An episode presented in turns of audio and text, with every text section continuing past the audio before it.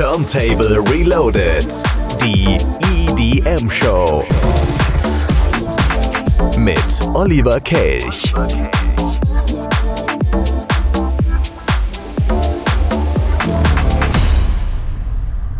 Ja, und heute wieder mit drei Fragen, drei Antworten. Bei uns im Studio heute Jens Lissert, bekannt aus der Königsburg in Krefeld, aber sicherlich jedem auch mit dem Format Interactive. Heute hier bei drei Fragen, drei Antworten. Ja, und wenn wir schon mit Jens reden, sollten wir auch die Musik dazu spielen. Hier ist Energy Flow Eternal aus dem Jahr 1993. Energy Flow Eternal.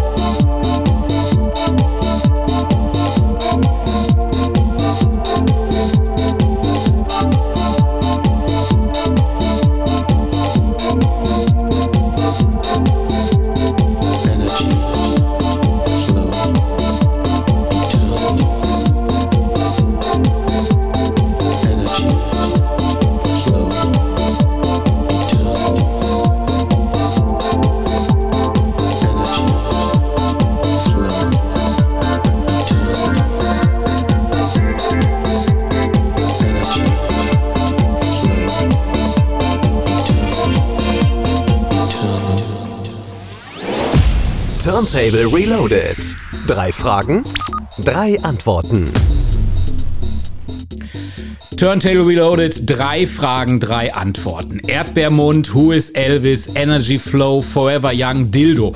Das sind nur einige der Clubhits, die aus seiner Feder unter anderem stammen. Ich spreche von Jens Lissert und mit dem spreche ich jetzt auch. Er ist DJ, Produzent, Labelinhaber und in den 1990er Jahren, da kam eigentlich keiner an seine Titel äh, vorbei, egal ob in Deutschland auf Ibiza oder tatsächlich auch in den USA.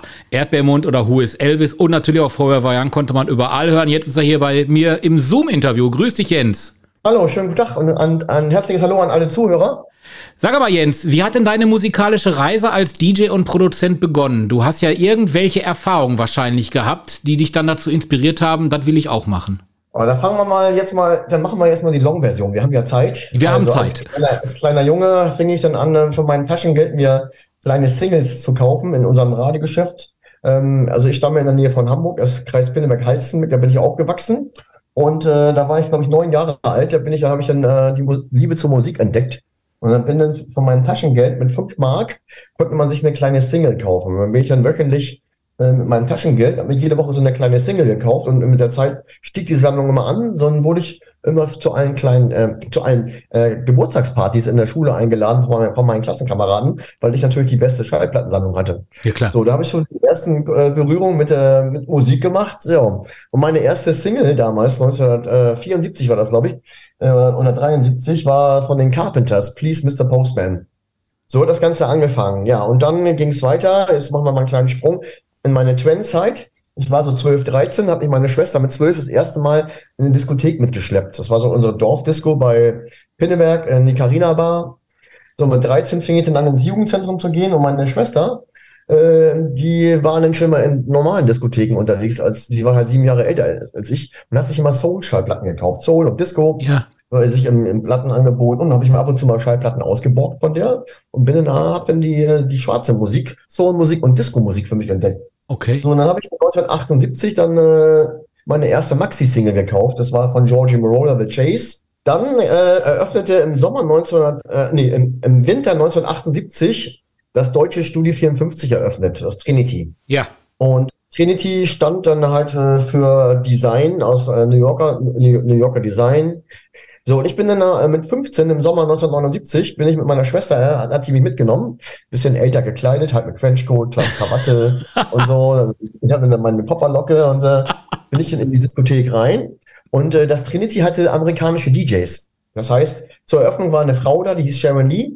Und zu dem Zeitpunkt im Sommer, wo ich dann da war, war ein anderer DJ, zu dem habe ich heute noch Kontakt. Der heißt David Bigon. Das ist kein großer Name jetzt, aber er hat gemixt. Und für mich derjenige, der halt Schallplatten hatte und im Jugendzentrum ab und zu mal aufgelegt hat, auf Geburtstagspartys, war dann das die Nacht, mein, für mich das Schlüsselerlebnis meines Lebens. Ich stand dann also dann und guckte dann von oben auf den DJ herunter, was der da machte.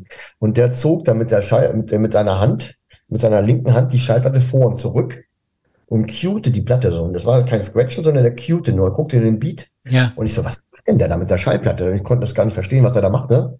Und dann hat er die losgelassen und dann äh, hat er mir einen Knopf rumgedreht. Und auf einmal hat er die nächste, die andere Platte von dem Platte wieder runtergenommen. Und ich so, was war denn das jetzt? Ich konnte es gar nicht verstehen, was da passiert war. Der hat also gemixt und ich habe es nicht verstanden, was er gemacht hat, weil der hat die Beats halt synchron aufeinander gemixt und die nächste Platte. Ja.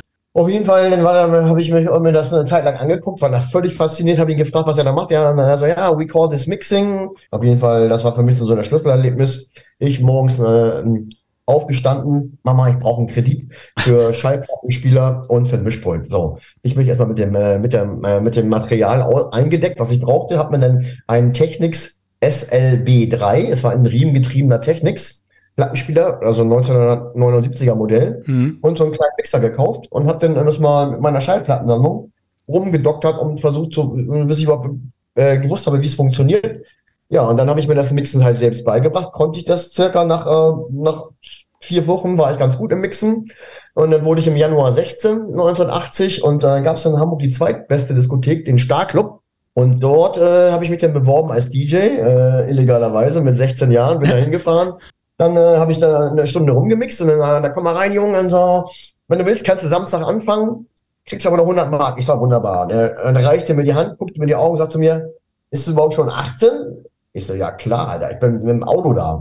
So, und das war dann so mein Werdegang, so fing es an, mein erster DJ-Job 1980 mit 16 Jahren. So, ja, und dann ging es weiter. Ein Jahr später äh, kam dann 1981 dann mit 17 mein Einstand im, im, in dem besagten Supershop im Trinity. Und ich kann jetzt noch sehr weiter ausholen, äh, wie das alles weiterging, aber das waren auf jeden Fall meine, meine Anfänge. So hat's angefangen. Und äh, was dann untereinander rausgekommen ist, ist der Erdbeermund oder aber Dildo. Das hören wir jetzt und dann komme ich dazu, dass es ziemlich viel Stress auch bei mir im Sender damals gab.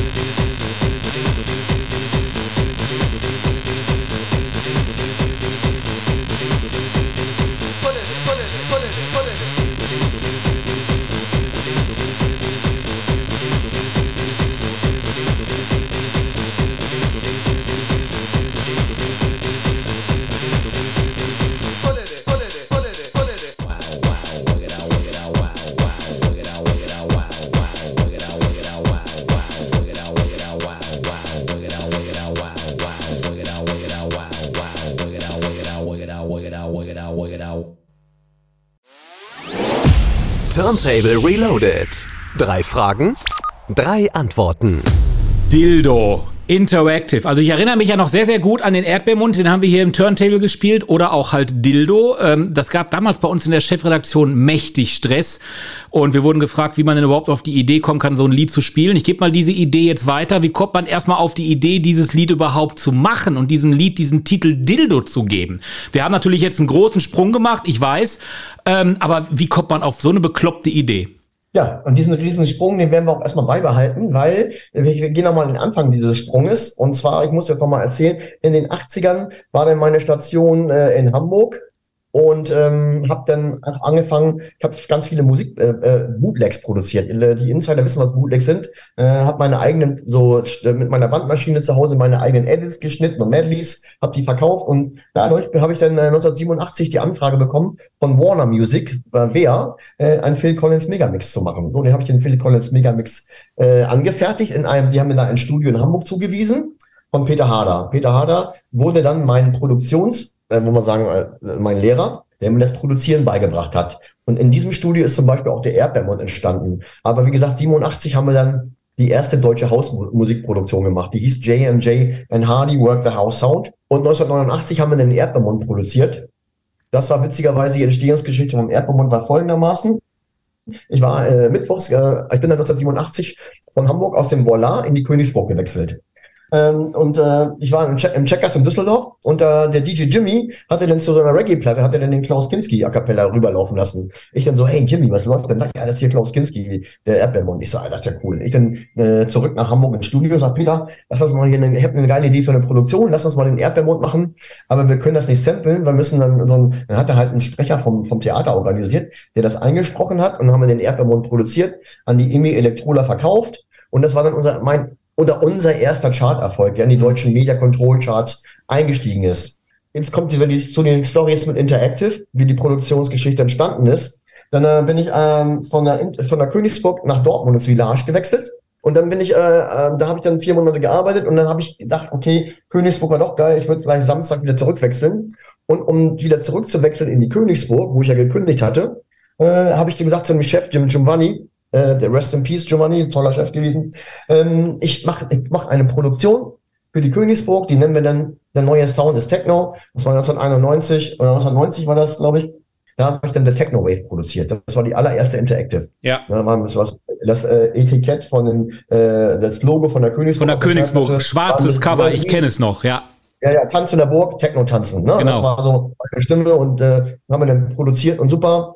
Ja, und dann wurde Interactive erfolgreich und dann haben Ramon und ich äh, mehr Techno produziert, weil ich fand Techno ganz geil. Dann haben wir is Elvis produziert. Is Elvis waren vier Stunden fertig, habe ich noch ein Vocal reingesprochen. So, und dann äh, wurde das ein Charterfolg, Riesending mit, keine Ahnung, fast goldene Schallplatte, fast, nicht ganz, aber fast. Nachfolgesingle wurde dann Dildo. Wir hatten dann die ersten Auftritte mit Interactive äh, auf Techno-Partys. So, dann waren wir irgendwo im Auftritt in Saint Louis und äh, wir kamen morgens von der Party und hatten alle einen Tee und der, unser Sänger, der Marc, saß hinten im Auto so Dildo, Dildo, Dildo, Dildo, Dildo. ne? Ich so, hey, was, was ist das denn für ein Scheiß? Ne? Äh, hör mal auf jetzt. Er mir Dildo, Dildo, put it in, put it in, put it in. Ich so, hä? Er sagt, irgendwie ist die Idee ja ganz geil. Ich sag, Ramon, vielleicht sollten wir mal einen Track produzieren, der Dildo heißt. Ist zwar bekloppt, total irre, ne? aber bei Techno kann man ja mal was, mal was wagen. Ja, das ist ja, ja völlig geil. Muss ja nicht in die Charts gehen, weißt du, Hauptsache wir machen irgendwie was, was Verrücktes. Ja, und so ist Dildo entstanden. Hier im Turntable lernen wir noch was. So ist Dildo entstanden. Die Platte, die in den Clubs und Diskotheken rauf und runter lief in den 90ern. Was auch rauf und runter lief, war Forever Young, wurde auch ein riesen Charterfolg und bei Spotify mittlerweile über 5,8 Millionen Aufrufe.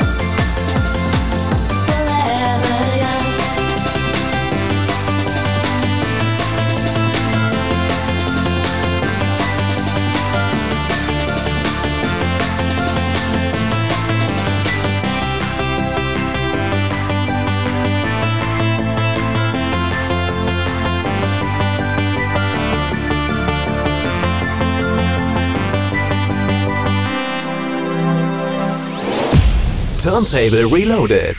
Drei Fragen, drei Antworten. Ähm, du hast auch jede Menge Remixe gemacht. Depeche Mode, Moby, Faceless, Alpha Will, Forever Young, kennt jeder. Gibt es irgendeinen Song, was meinst du, den man nicht remixen sollte oder den man nicht remixen darf? Da gehen die Meinungen auseinander, wollen wir es mal so sagen. Es gibt so heilige Kühe, wenn äh, man kann eigentlich, es ist ja keine Remixen, es ist ja Coverversion. Das heißt, nennt man Covern. Remixen wäre das, wenn man das Original nimmt, also die Depeche Mode Song und die offizielle äh, Genehmigung bekommt, das zu remixen. Das ist dann ein Remix. Ne, für, also jetzt mal um unsere Hörer das mal zu sagen. Das nennt man ein Remix, das ist ein offizieller Remix, äh, der in Auftrag gegeben wurde. Dann wiederum, wenn das eine Coverversion ist, ist es nachgesungen. Mhm. Ne? Dann gibt's wieder die andere Geschichten, wenn irgendwas gesampelt ist. Da muss man die Samples frei fragen. Manche heutzutage ist das auch so, man kann schon samplen, aber wenn das jetzt kein Riesending ist, weil alte Sachen, die neu gesampelt werden, äh, kann man, es ist ja eine Auffrischung, eine Auf, Aufleben der alten Musik. Ne? Das heißt, wird viel von Disco gesampelt. Disco war eine super geile Musik und Disco-Samples, das ist 50 Jahre alte Musik und das ist super cool. Also Disco lebt immer weiter, weil das handgespielte geile Hooks, auch die 80er-Sachen werden viel gesampelt, ja. weil das einfach gute Hooklines waren. Und ähm, das heißt, äh, eine Coverversion, wenn die gut ist, kann man es ja machen. Du kannst, äh, der Geschmack ist immer äh, liegt im Auge des Betrachters oder des Hörers. Und äh, ich sage auch, wenn, wenn mir eine, Coverversion gefällt, sage ich, boah, unser cool, war super, das finde ich echt total stark. Oder ich sage, boah, ist okay, geht so, ne, weil das ist halt total, die Musik ist ein ganz schnelllebig, schnelllebiges Geschäft geworden, mhm. weil es kommen so viele neue Titel auf den Markt. Das, äh, früher waren wir wenige Produzenten, das war es teuer, Musikproduktion zu machen. Heutzutage kann jeder, jeder mit wenigen, äh, mit wenig äh, Equipment kann sozusagen seinen eigenen Song selbst produzieren. Weißt du, wenn er so ein bisschen sich äh, bei an Tutorials im Internet guckt, wie, wie funktioniert das Ganze dann? Ja, ja. Jetzt hast du ja auch ganz neu rausgebracht, und das wäre dann tatsächlich schon meine vierte Frage, wo wir eigentlich gesagt haben, wir bleiben bei drei. Äh, The Future ja, EP. äh, die hören wir natürlich auch gleich, The Future EP. Ähm, die eine Frage hast du ja schon beantwortet. Was hat sich geändert? Also heutzutage kann irgendwie jeder zu Hause ja selber Musik machen. Aber wie hat sich die elektronische Musik entwickelt? Wenn du jetzt den Musikstil von damals, von vor 30 Jahren mit heute vergleichen würdest. Gibt es da irgendwie einen Quantensprung? Ja, definitiv ist das ein Quantensprung. Es gibt ja schon, alleine, man muss mal so sagen, damals gab es ja nur wenig Genres. Damals, also in den 70er Jahren gab es nur Disco, Soul und es gab Rock und Pop. Das waren so die Main Genres. Ne? In den 80ern kam dann Hausmusik dazu und äh, die ersten, dann gab's äh, Italo-Disco in den Anfang der 80er, dann gab's High Energy, das sind die also spezifische, die Musik, die Dance-Musik hat sozusagen Äste entwickelt in den, in den 80ern. Dann kamen die 90er, da gab es dann äh, weitere Äste wie Techno kam dazu, dann Trance, dann gab es äh, Eurodance und alle möglichen Unterordnungen. Dann gab es Gabba, dann gab es äh, Psytrance, Go, Gabba, Goa. Dann kamen äh, diverse Genres dazu, Afro House, Deep House, Tech House, Hard House, äh, Hard Techno. Ähm, dann gab was es gibt so viele Genres und Subgenres. Äh, das heißt, und auch in der Produktionsgeschichte, damals, in, ich weiß, als ich angefangen habe, ich habe mein ich war das erste Mal im Tonstudio 1984, da habe ich einen Remix gemacht für einen deutschen Künstler, die ist Mike Maren. Das war ein Remix, der hieß Dancing in the Dark und dann war ich in Hamburg im Starstudio. Das war dann meine erste Berührung mit einem Tonstudio. Da stand ich vor diesem riesigen 24-Kanal-Mischpult und das war der Toningenieur, der Luis, Luis Rodriguez und das war das Studio, wo auch Modern Talking seine Sachen aufgenommen hat. Die standen dann dafür. Und ich, wie gesagt, also, und da wo ich, was ich eigentlich sagen wollte, ist, ich stand das erste Mal in diesem Studio, wo dann halt noch, wo es die ersten Synthesizer auch damals gab. Das war der 80er, da gab es dann so ganz äh, teure Sachen. Ne? Fairlight war Synthesizer, der kostete, glaube ich, 100 oder 150.000 Dollar. Das war dann mit einem integrierten Sampler, wo man dann Sachen äh, aufnehmen konnte, Sample mhm. und wieder abspielen konnte, per Tastatur. Was ist so ein Sample, nennt man das. Und dann gab's halt die ganzen alten Moog-Synthesizer, die, die Roland, Arturia-Systeme und äh, Moog und so weiter. Und äh, dann hat sich das Ganze weiterentwickelt. Mitte, äh, Ende der 90er kamen dann, die Computer wurden besser, dann kam der Apple dazu. Und dann gab es Plugin, also Hard also Software-Synthesizer. Da musste man nicht mehr die teuren äh, Geräte kaufen, sondern es gab diese Systeme auf Disketten, auf Floppy, mit Floppy-Disks und so weiter.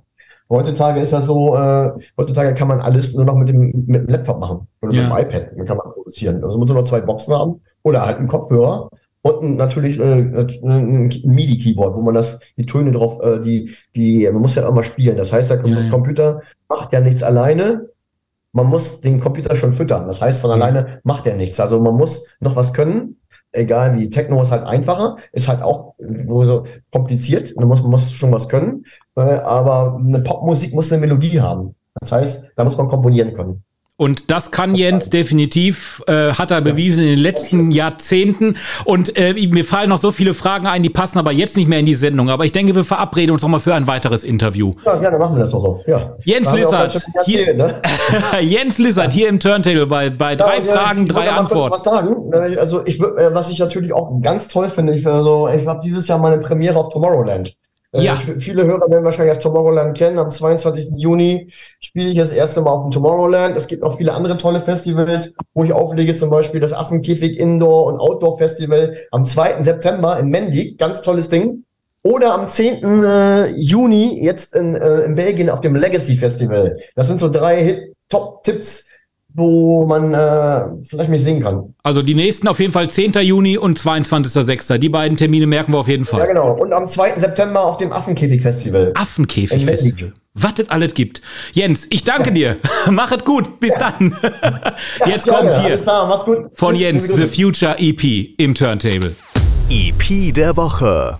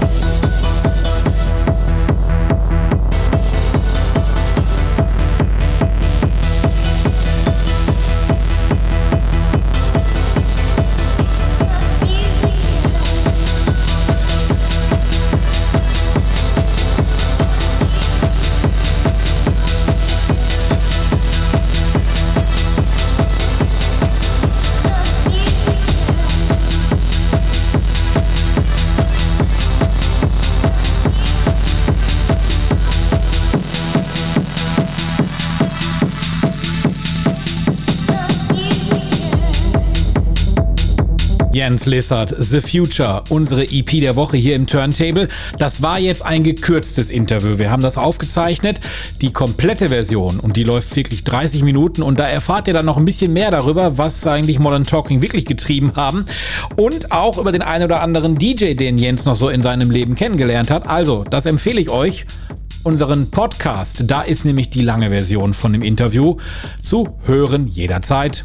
Findet ihr natürlich auf der Seite radioturntable.de, überall da, wo es Podcasts gibt und unter podcast-re.de. So, und jetzt wird erstmal Zeit hierfür. Turntable Reloaded Live Events. Genau, wir sind ja bundesweit zu hören. Heute Abend zum Beispiel die Glitzer Glitzer Party in Leipzig. Los geht's im Felsenkeller um 21 Uhr. Die Kamikaze Party in Peine im Pulverturm geht los um 20 Uhr. 80er, 90er, 2000er Party, da passt ja die Musik von Jens perfekt rein. Die geht schon seit gestern auf der Gundelfingerinsel an der Donau los in der Brennzalle und läuft bis heute Abend. Ja, und wenn ihr noch auf der Suche nach einem Partner oder einer Partnerin seid, die Single Party in Leipzig im 21 beginnt heute um 22 Uhr. Last but not least kann ich euch auch noch die Forever Young 80er Party empfehlen in Soest im Club Nox. Forever Young haben wir ja heute auch schon gehört. Ach, und dann gebe ich euch noch die Flirt Party mit. Heute Abend in Gera im Club Q. Flirt Party. Ab 23 Uhr darf geflirtet werden, was das Zeug hält. In Gera. Aber gerne auch in jedem anderen Club in der Welt. Habt ihr einen Tipp? Dann her damit. radioturntable.de, da könnt ihr uns gerne euren Event-Tipp hinschicken. Und wir hatten ja gerade 80er und 90er. Da passt auch Mark O hin. Der ist wieder da mit einer neuen. Don't put the blame on me. Das Thema kennen wir aber trotzdem von einem Song, den er schon mal rausgebracht hat. Hier ist Mark O.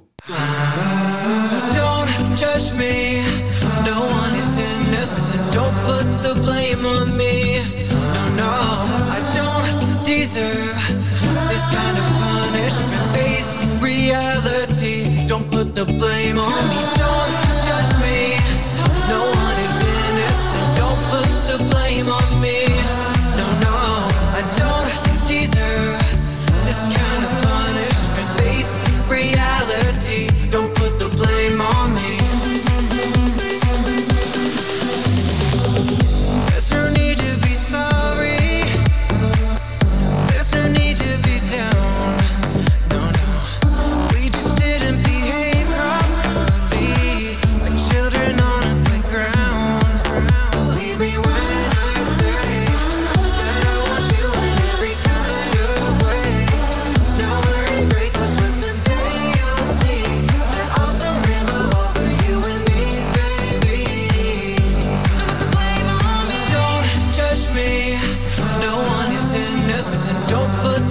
Blame on me. No, no, I don't deserve this kind of punishment. Face reality. Don't put the blame on me.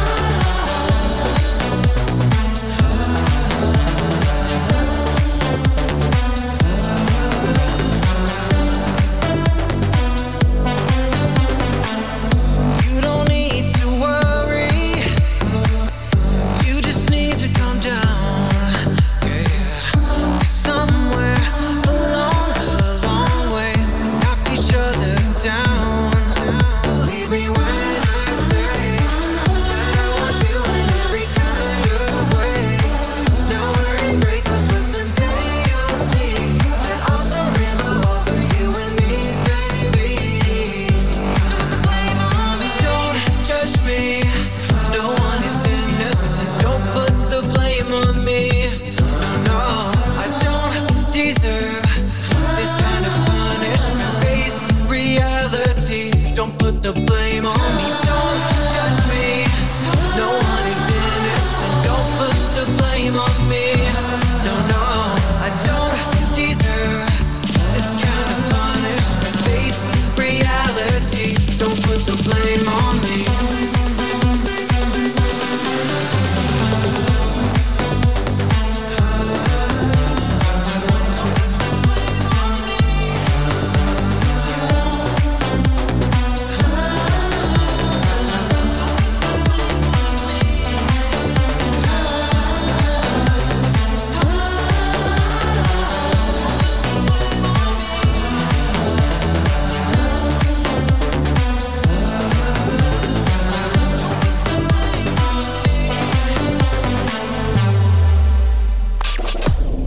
Turntable Reloaded.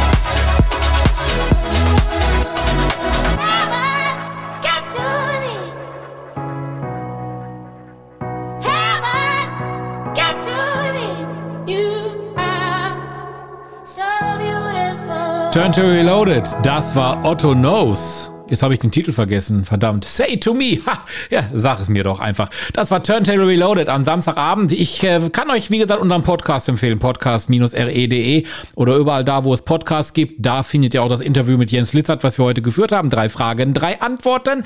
Ansonsten mittlerweile 2300 und ein paar zerquetschte Titel in unserer Radio Turntable Spotify Playlist. Natürlich auch das ein oder andere von Interactive und von Jens. Nächste Woche ist der Björn wieder dran und ich sag Tschüss bis in 14 Tagen. Machtet Jut. Zum Schluss noch was von Jens Lissert. Interactive ist ja genau mein Fall, wenn es um Jesus geht. Jesus loves Acid von Jens. Macht's gut. Ciao.